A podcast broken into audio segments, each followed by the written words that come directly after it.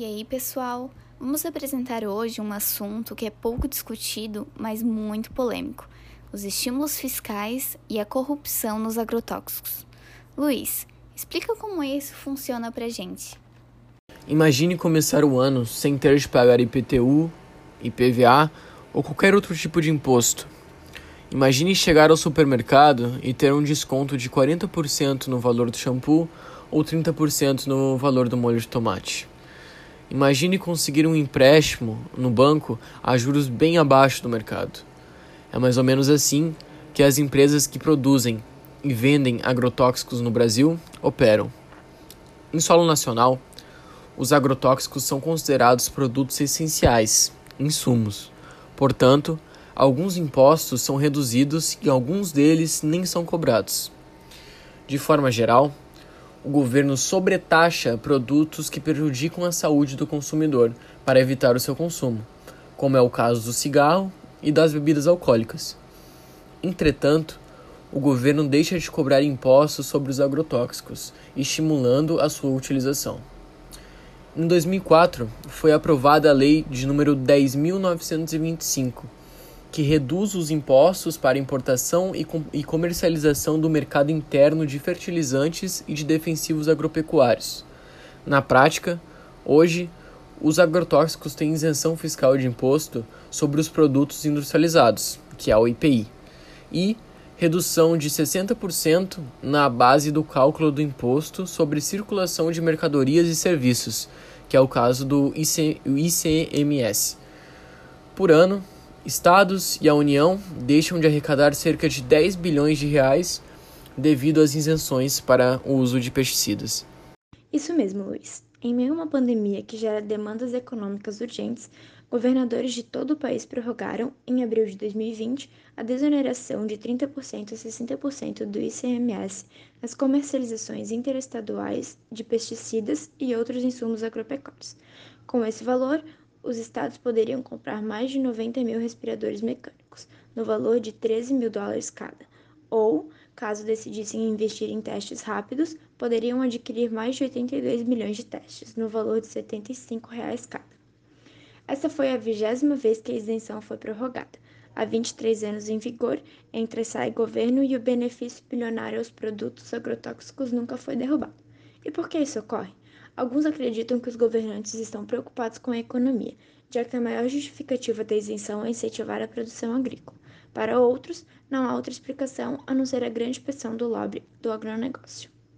Além disso, o Brasil é o maior importador de agrotóxicos do mundo desde 2012.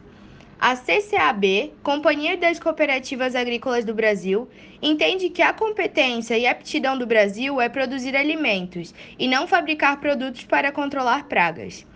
80% dos agrotóxicos eram fabricados ou formulados aqui, porém, a nossa produção tinha custos mais elevados que lá fora. E até o momento isso não foi revertido.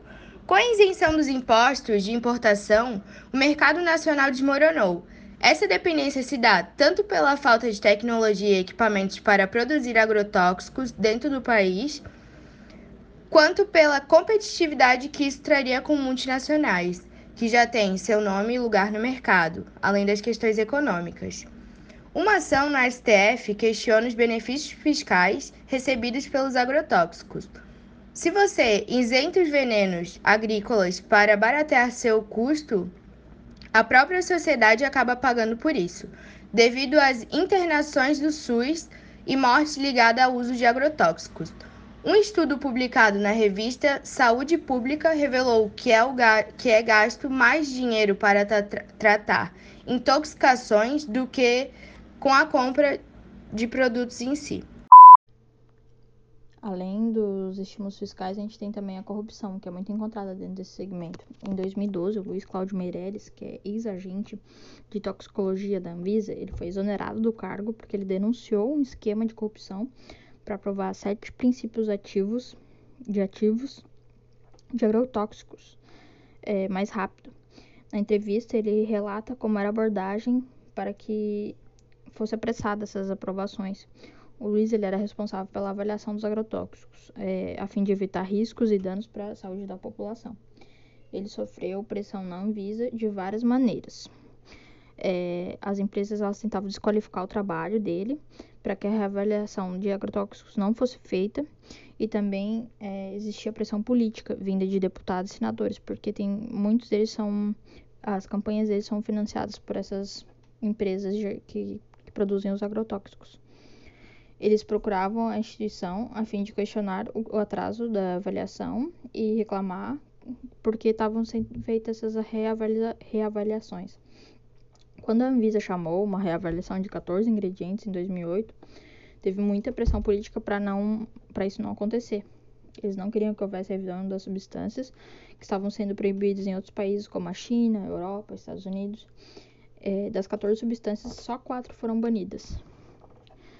E o problema está também que dentro da Anvisa o diretor é indicado pelo Senado, ou seja, eles estão com a faca e o queijo na mão, porque é, como eles têm as campanhas financiadas por essas empresas, então é óbvio que eles vão dar benefício para elas. Então, tipo, todo mundo só pensa em si, tanto os políticos quanto as empresas, né? E até a saída do Luiz, é, sete agrotóxicos foram aprovados sem, nenhuma, sem nenhum tipo de avaliação técnica apropriada. E provavelmente até hoje isso está acontecendo.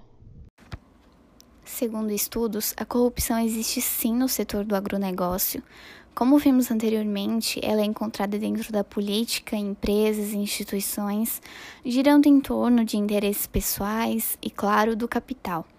Também vale ressaltar a existência da sonegação de impostos. Podemos dar como exemplo a Nortox, empresa brasileira que comercializa pesticidas e que está envolvida em escândalos e investigações.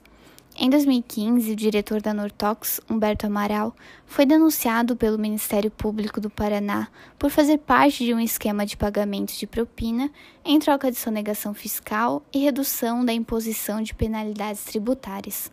A grande dúvida é como isso pode acabar.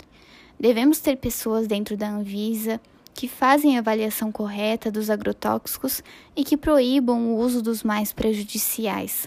O governo também deve incentivar o consumo dos orgânicos e a população deve se conscientizar cada vez mais. Tratamos nesse podcast os estímulos fiscais e a corrupção nos agrotóxicos. Nosso objetivo foi mostrar que sim, muita gente acaba sendo beneficiada, mas no fim, quem paga as contas é a população, tendo a sua saúde, sua vida prejudicada.